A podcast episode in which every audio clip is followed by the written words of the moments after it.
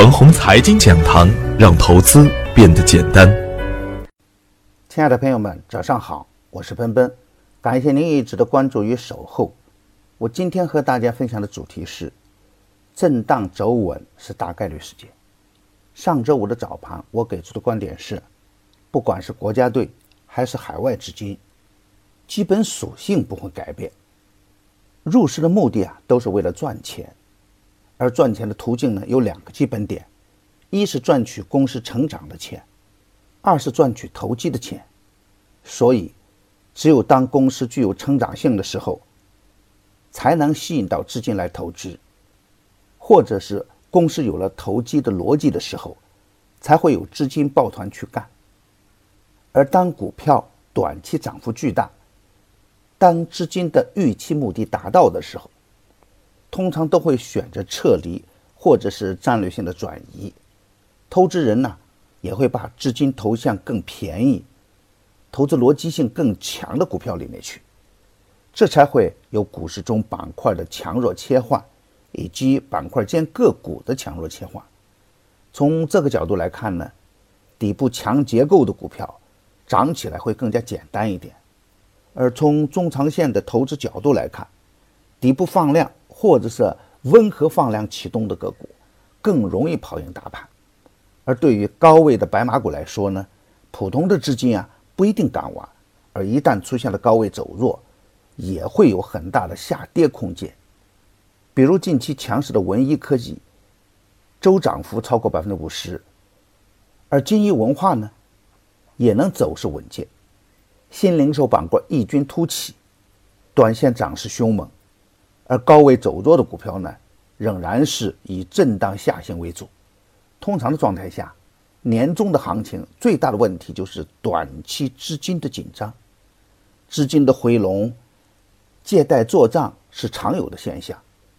而对于基金公司来说呢，也会受到年终排名的影响，想做多也不敢过于疯狂。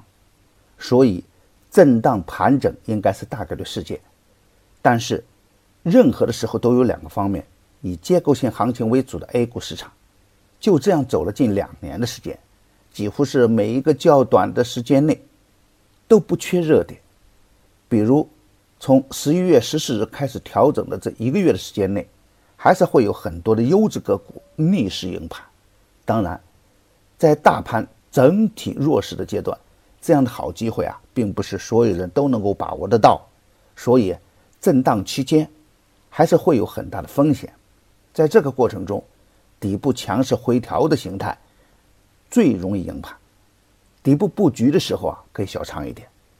今天操作的要点是主板周线五连阴，这是股灾后的极限，再加上两市都处于极度缩量的阶段，通过前期的震荡，很多底部优质的个股也在酝酿着强势的反弹。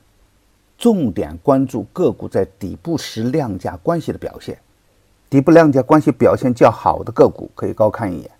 而对于芯片板块呢，中长线看好，但是因为短期涨幅较大，如果高位出现了剧烈的震荡，可以先锁定收益，密切关注龙头个股的表现。龙头不倒就继续干，龙头一旦走弱啊，一定要防范可能出现的补跌风险。参与行情的时候，仓位要小一点；看不懂的时候，还是要耐心的等待大盘走好时再接着干。我的观点只是我个人的观点，盘中所涉及的个股呢，只为说明我的观点，不构成推荐。